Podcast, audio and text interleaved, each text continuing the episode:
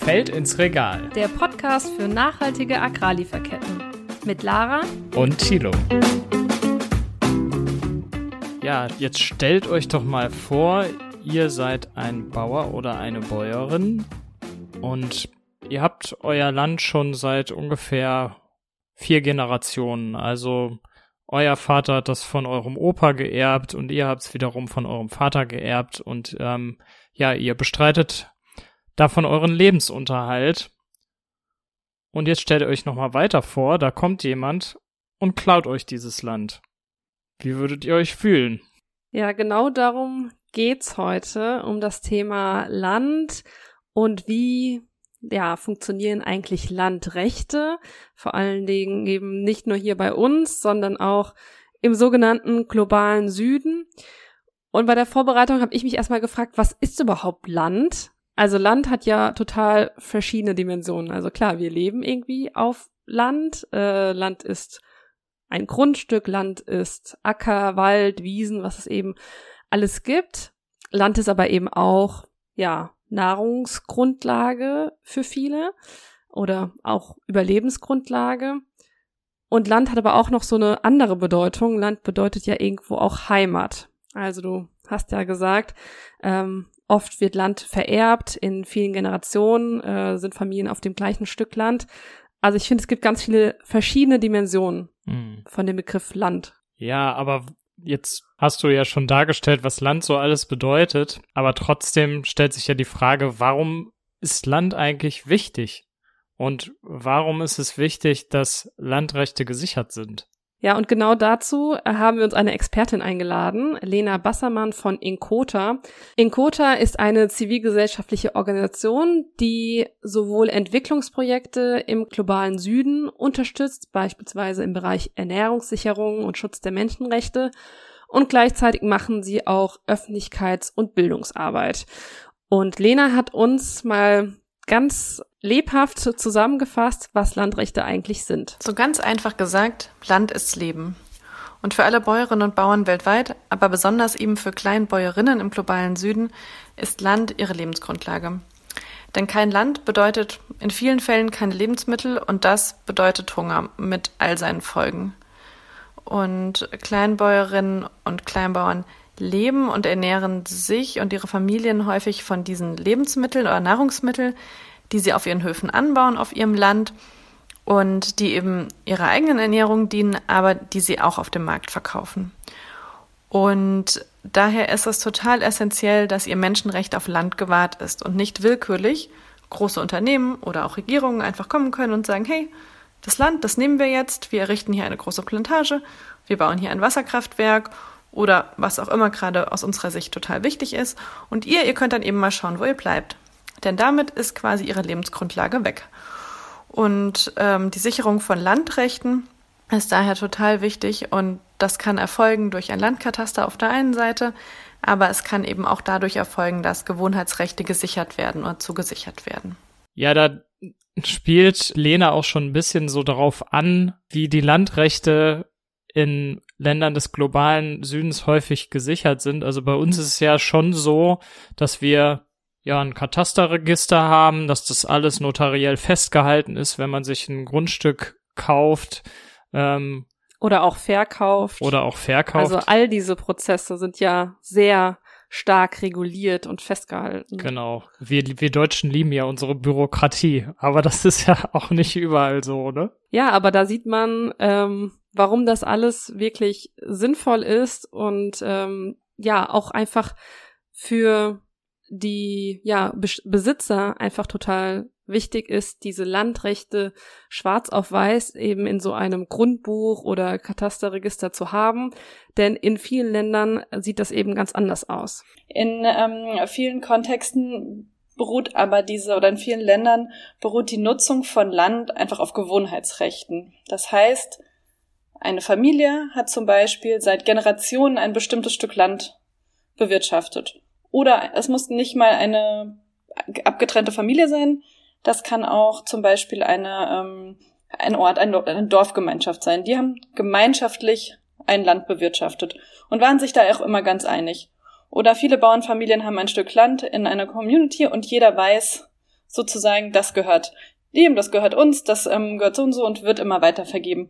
Aber es ist nirgends aufgeschrieben. Ja, ist nirgends aufgeschrieben. Und dann kann man sich vorstellen, wenn dann jemand äh, kommt und sagt, ja, wem gehört denn jetzt das Land? Und man kann dann einfach nur sagen, ja, mir gehört das Land, das hat schon meinem Vater, meinem Großvater, meinem Urgroßvater gehört, dann, ja, ist das zwar eine schöne Geschichte, aber glaubt einem im, im Zweifelsfall ja niemand. Ja, genau, da kann ich dann als äh, großer Konzern irgendwie sagen, ja, da kann ja jeder daherkommen, äh, der, der mir erzählt, ihm gehört das Land hier, ne? Ähm, ja, aber bei diesem Thema große Konzerne, ne, die sind ja meistens hier in den ähm, im globalen Norden sozusagen. Also bei diesem ganzen Thema Landrechte, da spielen natürlich koloniale Strukturen auch eine wichtige Rolle. Also in der Zeit des Kolonialismus, wo eben die westlichen Kolonialmächte massiv versucht haben, eben sich zum Beispiel in Afrika in verschiedenen Ländern neue Kolonien zu erschließen. Da wurde eben auch massiv Land geraubt und eben da angefangen, große Plantagenwirtschaft zu betreiben, damit wir hier äh, in unseren westlichen Ländern eben äh, ja schön in den Genuss von Bananen, Kaffee oder Kakao kommen können. Ja, vielleicht nochmal so ein kurzer geschichtlicher Abriss. Wie du sagst, viele der Produkte kennen wir ja heute noch aus dem Supermarktregal. Ja, damals lief es eben so, dass ja in den Hauptstädten der Kolonialmächte, London, Paris, Amsterdam, Berlin und so weiter, ja, hat man sich überlegt, welche Landwirtschaft wollen wir eigentlich betreiben in den Kolonien, welche Produkte hätten wir gerne. Und ähm, ja, Kaffee, Banane, Kakao, Erdnüsse und so weiter sind dabei rausgekommen, wurden eben ja massiv äh, in Plantagenwirtschaft angebaut und dann exportiert. Und dafür hat man dann natürlich nach passendem Land in den Kolonien geschaut. Hm, da hat man dann verschiedene Kriterien beispielsweise aufgestellt, zum Beispiel wie ist die Bodenfruchtbarkeit, gibt es da Wasser, ist ein Hafen in der Nähe, also dass man eben für den schnellen Abtransport äh, sorgen kann. Und vor allem gibt es auch billige oder kostenlose Arbeitskräfte.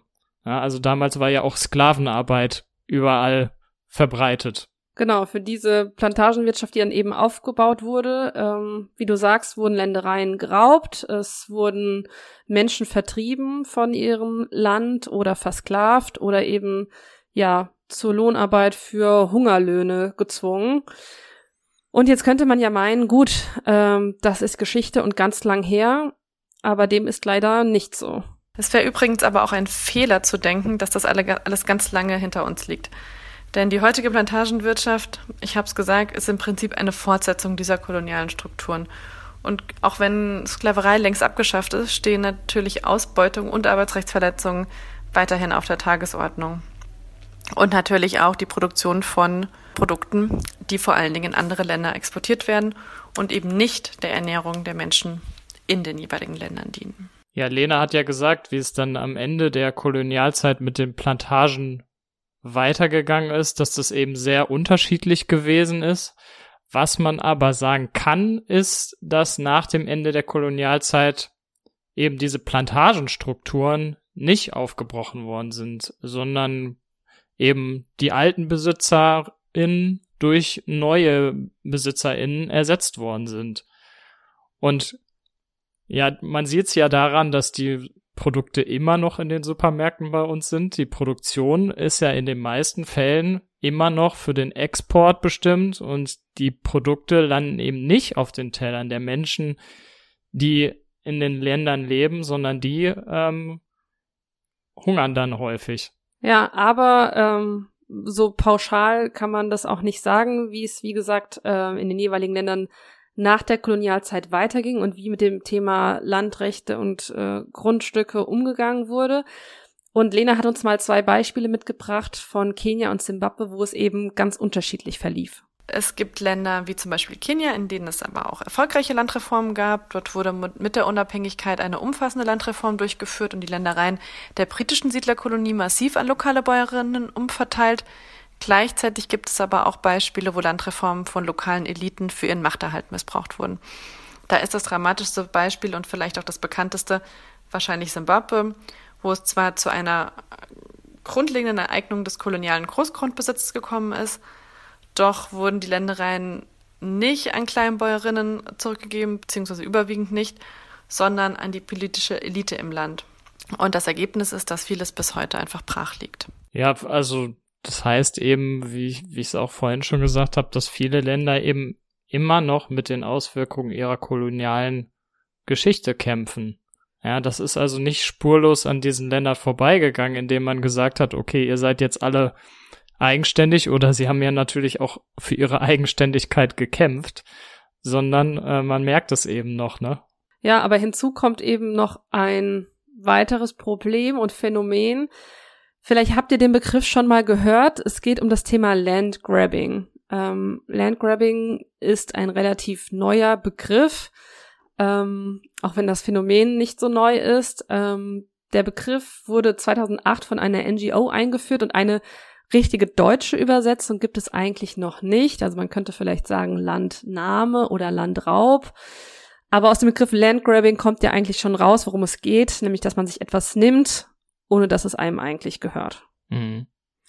Also gemeint damit ist eben der großflächige Kauf, hauptsächlich von privaten, aber auch staatlichen Investoren und Agrarunternehmen, die dann eben diese Agrarflächen kaufen oder eben langfristig pachten. Da gibt's unterschiedliche Modelle und dann da unter eigener Regie sozusagen die Herstellung von Agrarrohstoffen übernehmen. Also sagen, was auf diesem Land angebaut werden soll. Ja, und da bewegen die sich natürlich in so einer Grauzone des Rechts. Wir haben es ja eben gesagt, es gibt in vielen Ländern sind die Landrechte gar nicht so gesichert. Das heißt, man befindet sich hier zwischen traditionellen Landrechten und ja, teilweise aber auch modernen Eigentumsverhältnissen. Und ja, eigentlich könnte man auch sagen, durch dieses Landgrabbing, ähm, ja, etabliert man neue kolonialistische Landverhältnisse. Ja, und wenn, wenn man quasi nochmal auf die Bäuerinnen und Bauern guckt, die davon betroffen sind, dann sind die ja sehr unmittelbar davon betroffen, wenn dann gesagt wird, okay, du baust jetzt hier nicht mehr das an, was du üblicherweise darauf angebaut hast, sondern das, was wir jetzt wollen. Ähm, ja, kann man sich vorstellen, dass das krasse Konsequenzen hat, wenn man sich eigentlich vorher von dem Land auch mit ernährt hat und dann gesagt wird, nee, aber was weiß ich, Cassava baust du jetzt hier nicht mehr an sondern jetzt wird Eukalyptus angebaut beispielsweise. Ja, und vor allen Dingen, das ist ja auch so das äh, Paradoxe daran. Häufig wurde ja vor diesem Landgrabbing, vor diesem Landraub, ja Gemüse, Getreide und so weiter angebaut und dann kommen dann, wir haben es gesagt, häufig ja privatwirtschaftliche Investoren, also große Konzerne, die dann Soja, Palmöl, du hast gesagt, Eukalyptus anbauen wollen. Also Produkte, die dann exportiert werden, die aber weder auf den Tellern der Bevölkerung vor Ort landen, noch eigentlich auf unseren Tellern, sondern eben weiterverarbeitet werden für Energiegewinnung, für Futtermittel. Ja, und dafür werden Menschen einfach ihrer Grundlage beraubt. Wobei Palmöl beispielsweise ja auch in äh, verschiedenen Brotaufstrichen ist. Also doch auch schon sehr häufig für unsere Ernährung benutzt wird, ne? Ja, aber ob wirklich der Brotaufstrich deine Ernährung sichert, da würde ich mal äh, drei Fragezeichen hintermachen. Das ist vielleicht bei manchen so. Das ist bei manchen so, es sollte nicht so sein. Und ich glaube auch, ähm, ja, wenn man, wenn man drüber nachdenkt, ist das schon ein Prozess, hinter dem ja niemand stehen würde. Was aber bei dem ganzen Thema halt so krass ist, dass es einfach super intransparent ist dass es nur wenige Daten, Zahlen, Fakten zu dem Thema gibt, weil das Ganze ja in einem undurchsichtigen Rechtsrahmen und so weiter stattfindet. Ja, also hätte ich mich jetzt nicht im Zuge des Podcasts darüber informiert, hätte ich da tatsächlich auch nicht viel von gewusst. Also man hört ja immer mal wieder, dass Großunternehmen sich äh, ja irgendwo Land in Besitz nehmen, ähm, man hat das beispielsweise ja auch schon mal in Frankreich gehört, wo das Thema Wasser eine große Rolle gespielt hat. Ja, aber sonst wäre mir das auch nicht bewusst gewesen, also wie du schon sagst. Ja, und deswegen fand ich auch total interessant, äh, Lena nochmal zu fragen, wie das Ganze überhaupt abläuft. Also Landraub, ähm, kommt da jemand ähm, und vertreibt dich von einem auf dem anderen Tag Und sie hat gesagt, das gibt's, aber es gibt auch andere Wege, ähm, wie Landraub oder Landgrabbing stattfindet. Ich habe vorhin schon gesagt, es ist jetzt nicht zwangsweise so, dass man sich vorstellen muss, in der Nacht kommt jemand und dann ist das Land weg. Auch das gibt es. Also es gibt auch wirklich solche Fälle, aber es gibt eben auch welche, da kommt das Unternehmen in den Ort und macht so eine Konsultation oder redet mit den Bäuerinnen, bietet Entschädigungen an oder sagt, hey, wir nehmen euer Land und dafür könnt ihr dann da aber bei uns auf der Plantage arbeiten. Müsst ihr die Sachen nicht mehr selbst verkaufen, die ihr anbaut, sondern ihr kriegt einfach ein Gehalt. Ist doch genauso gut. Kann ja auch Vorteile haben. Ein sicheres Einkommen im Sinne von monatlichen Gehalt im Vergleich zu jetzt, ich muss jeden Monat irgendwie wieder neu gucken, was ich auf dem Markt loskriege. Ja, das hört sich doch erstmal ganz gut an. Würdest du da mitmachen, Lara? Ja, kommt so ein bisschen drauf an, ne? Wenn ich jetzt äh, noch nie davon gehört habe, dass das vielleicht in anderen Gemeinden schon mal abgelaufen ist und nicht so gut abgelaufen ist, dann würde ich mir auch denken, ja, gesichertes Einkommen, ähm, das Unternehmen, ja, sorgt vielleicht für mich, ähm, klingt erstmal nicht so verkehrt. Ja, aber jetzt kommt nämlich das Problem. Also ein Versprechen ist ja auch nur gut, wenn es dann auch eingehalten wird. Und das passiert eben häufig nicht. Also es werden große Versprechungen gemacht ähm, und dann werden beispielsweise Gehaltsversprechen nicht eingehalten. Dann werden meistens auch Entschädigungszahlungen angeboten oder man kriegt ein anderes Stück Land. Also es wird gesagt, man kriegt ein anderes Stück Land, wenn man seins hergibt. Ja, genau. Also es wird gesagt, man kriegt ein anderes Stück Land. Und äh, all das, also auch Entschädigungszahlungen, finden dann eben häufig nicht statt. Mhm. Ja, oder auch wenn gesagt wurde, wir stellen euch ein, dann kommt vielleicht dieses Unternehmen doch mit eigenen ähm, Arbeiterinnen und Arbeitern und man hat seine Lebensgrundlage verloren und auch keine neue Arbeitsstelle und steht eigentlich damit vor dem Aus und weiß wahrscheinlich nicht mehr, wie man seine Familie am nächsten Tag ernähren soll. Also das ist eines der Probleme, dass eben diese Versprechungen, die oft gemacht werden, nicht eingehalten werden. Ein anderes Problem liegt schon weiter vorne bei den sogenannten Konsultationen. Also Lena hat das angesprochen, da kommen die Unternehmen und wollen erstmal reden mit den Bäuerinnen und Bauern. Oft finden diese Gespräche aber auch nur mit dem Dorfältesten statt und gar nicht mit der gesamten Gemeinde. Das heißt, da führt es wieder zu Konflikten innerhalb der Gemeinde und allgemein sind diese Konsultationen in den seltensten Fällen wirklich ernst gemeint. Und Versprechungen, die dort abgegeben werden, wie gesagt, werden auch nicht gehalten. Jetzt könnte man natürlich auch sagen, ja, warum lassen die sich das Land so einfach wegnehmen? Und da schließt sich wiederum der Kreis, ja, wenn man es nicht nachweisen kann oder wenn man vielleicht auch gar nicht weiß, was sind eigentlich meine Rechte, wenn da so ein Unternehmen kommt und sagt, hier, das gehört jetzt uns, äh, beziehungsweise mit solchen Versprechungen kommt, dann kommt es eben auch zu Problemen. Genau. Ähm, und wir wollten uns mal ein Land anschauen, das eigentlich relativ fortschrittlich und ja, für die Bäuerinnen und Bauern seine Landrechte geregelt hat. Und das ist nämlich Mosambik. In Mosambik gibt es ein Gesetz, das ja eigentlich seit 20 Jahren schon Landrechte sichert. Und da ist es so, dass das Land der Regierung gehört und die Regierung verteilt dann für dieses Land Nutzungsrechte. Die Nutzungsrechte sind vor dem Gesetz, aber ja, gleichgesetzt mit registrierten offiziellen Landtiteln, wie das so heißt und auch Gewohnheitsrechten, also was wir am Anfang äh, geklärt haben, dass eben schon über viele Generationen eine Familie das gleiche Land bestellt hat. Das heißt eigentlich, ja, ist das Gesetz schon auf Seiten der Bauern. Es werden eben traditionelle Rechte geschützt. Das Problem aber hier, du hast es gerade gesagt, viele kennen ihre Rechte einfach gar nicht so genau. Genau, wir haben mal bei Sidonia nachgefragt, die gemeinsam mit Inkota daran arbeitet, Landrechte in Mosambik zu sichern. Und die kritisiert Folgendes. Na legislação sobre a terra não são transparentes. Die Gesetzgebung ist oftmals nicht transparent und spiegelt nicht die Anforderungen der Gemeinden wider. Dadurch entstehen Konflikte zwischen Gemeinden, Investoren und anderen Akteuren. Der Zugang von Frauen zu Land und damit ökonomischen Möglichkeiten ist oft von Männern abhängig und durch kulturelle Gegebenheiten vorbestimmt. Diese Herausforderungen beeinflussen negativ die in der Verfassung festgeschriebenen Rechte der Bürger. Consagrados na Constituição da República.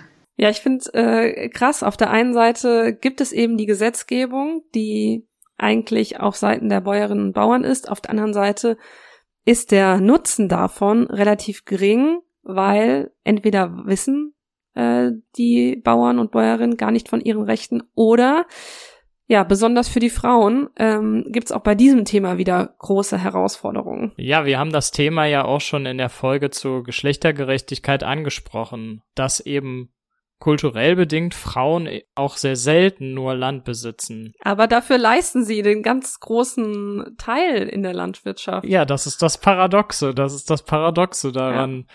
Also es ist eben so, dass im Todesfall häufig eben das Land der Familie des Mannes zufällt.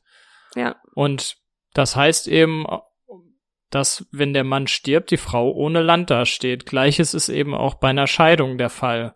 Und dann steht die Frau auch ohne irgendwas da und darf sich dann gleichzeitig auch noch um die Kinder kümmern. Ja, das muss man ja dazu sagen. Also der große Teil der Landwirtschaft wird ja betrieben neben der ganzen Care-Arbeit. Und da stellt man sich mal vor, man hat jetzt 30 Jahre auf dem Feld gearbeitet. Ähm, ich glaube, und hat aber keine Rechte an diesem Land. Also eine Scheidung oder Trennung kommt da gar nicht in Frage. Und ja, selbst wenn dann ein Unglück passiert und der Mann vor der Frau verstirbt, selbst dann steht die Frau und damit ja auch die Familie, also auch die Kinder ohne irgendwas da. Also eine doppelte Ungerechtigkeit könnte man dreifache, sagen. Dreifache, vierfache Ungerechtigkeit. Genau. Ja. Aber diese Unwissenheit äh, um die eigenen Rechte, äh, die wir eben angesprochen haben, das ist natürlich auch was, was viele Konzerne knallhart ausnutzen. Äh, wenn man ja nicht weiß, was einem gehört, dann ähm, ja, sehen da Konzerne eine Möglichkeit, schnelle Lösungen sozusagen ja umzusetzen und die Menschen eben von ihrem Land zu vertreiben. Und das führt dann zu Landgrabbing-Konflikten und das sind wirklich Konflikte, die sich teilweise über Jahrzehnte ziehen und es gibt immer wieder Tote und Verletzte. Auch Aktivisten, die sich für das Thema einsetzen, leben super gefährlich. Ähm, genaue Zahlen dazu sind aber, wie gesagt, echt schwierig, weil das ganze Thema ja unter der Hand stattfindet. Aber ein paar Zahlen haben wir schon gefunden. Also beispielsweise haben zwischen 2008 und 2020 Agrarflächen von der Größe Italiens den Besitzer gewechselt. Also Italien, muss man sich mal vorstellen. Mhm. Schon ziemlich groß.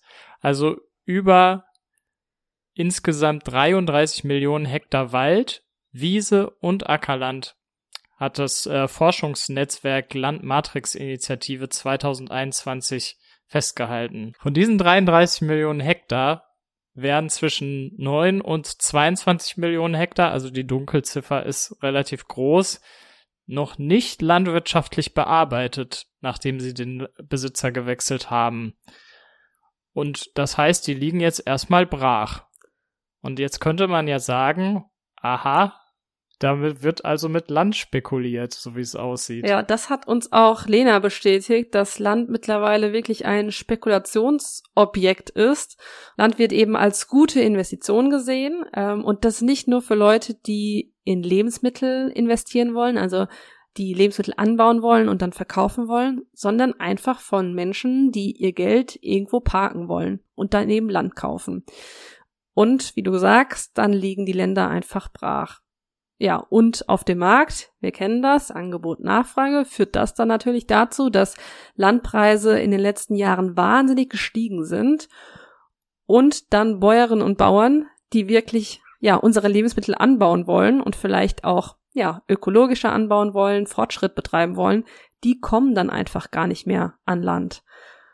Und Lena hat uns dazu eine ziemlich interessante Schlagzeile genannt aus der Frankfurter Allgemeinen Zeitung, glaube ich, im vergangenen oder vorletztes Jahr, wo wirklich so getitelt wurde im Finanzteil, so Aktien und Immobilien waren gestern, jetzt ist, jetzt ist Land, Ackerland ähm, dran. Man wirklich so damit geworben hat, ähm, naja, das wäre doch jetzt irgendwie so eine neue Quelle für ähm, Rendite. Und ähm, da gibt es wirklich also so eine Finanzialisierung ähm, von Land. Das ist etwas, was wir mit, mit Sorge, mit Sorge beobachten.